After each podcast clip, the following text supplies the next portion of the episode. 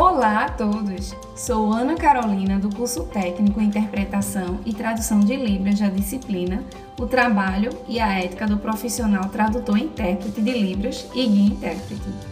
E agora, nessa terceira competência, falarei reconhecer e utilizar o código de ética na prática de tradução e interpretação. Bora lá comigo? Mas antes, lembrando, não esqueça de se inscrever no nosso canal do YouTube você que é estudante ou não da rede pública de ensino de Pernambuco. E para ter acesso a mais materiais, acesse o EducaPE. Procure o curso na playlist. Não guarde conhecimento só para você, tá? Sinta-se à vontade e indique para seus amigos. Lembrando, conhecimento nunca é demais. É muito bom né, estar novamente com você. Tenho certeza que você está agora um especialista no conteúdo. Importantíssimo conferir todos os links, tá certo? Pois sempre trago materiais complementares e curiosidades que não tem no seu e-book. E de forma resumida, sempre menciono nas nossas videoaulas.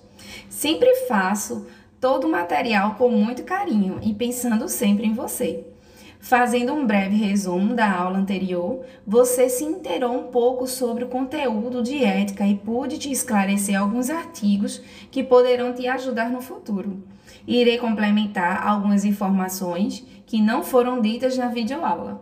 A partir deste estudo, você verá a atuação do profissional intérprete com um novo olhar, pois irá compreender que a conduta deste profissional foi mudando ao longo do tempo Durante o desenrolar desta competência, mostrarei diferentes situações que podem ser exemplos do dia a dia do profissional intérprete exigindo posicionamento ético.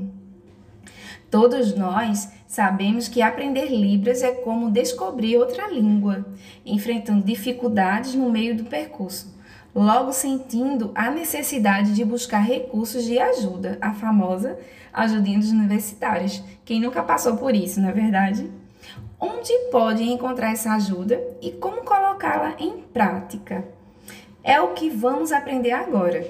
Em resposta a essa pergunta, a ajuda que você terá é o código que norteia a profissão do intérprete e tradutor de Libras. Lembrando que não convém a ética formular regras, ditar princípios, e sim ajudar os profissionais a terem um padrão para serem guiados. Você já talvez se questionou se existe uma ética social maior que deveríamos seguir para manter o conteúdo de acordo com o que as pessoas pensam, mesmo que às vezes tivéssemos que fugir da ética da sua profissão. Você já parou para pensar nisso? Qual seria sua resposta a essa pergunta? Tem aquelas que afirmam existir situações justificáveis para fugir da ética é essencial muitas vezes para manter a harmonia entre ambas as partes do discurso, dizer que nem sempre a tradução literal é conveniente para as culturas envolvidas. O que é certo para uma cultura de um pode não ser o certo para a outra naquele momento. Acredito-se, acreditando que a falta de compreensão das culturas envolvidas fazem com que o discurso seja mal interpretado.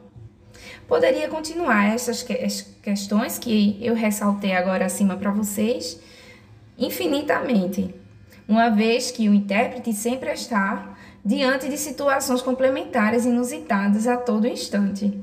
E a gente sabe muito bem disso. As situações levantadas são apenas possibilidades e podem jamais vir a acontecer na sua atuação enquanto intérprete de língua de sinais. No entanto, quanto mais você pensa e faz reflexão sobre todas as situações possíveis, mais você estará se preparando para tomar uma postura ética diante de um contexto novo. Assim, convido a você a refletir sobre cada uma dessas questões. Finalizo aqui com uma mensagem que eu gostaria de deixar na nossa aula, que fala o seguinte: se você espera pelas condições perfeitas, nunca vai fazer nada. Gostou? Agora é com você. Mãos na massa. Corra atrás de suas realizações pessoais e profissionais. Não deixe para depois. Comece agora mesmo. Daqui a um ano você vai agradecer por ter começado hoje. Bons estudos e um forte abraço!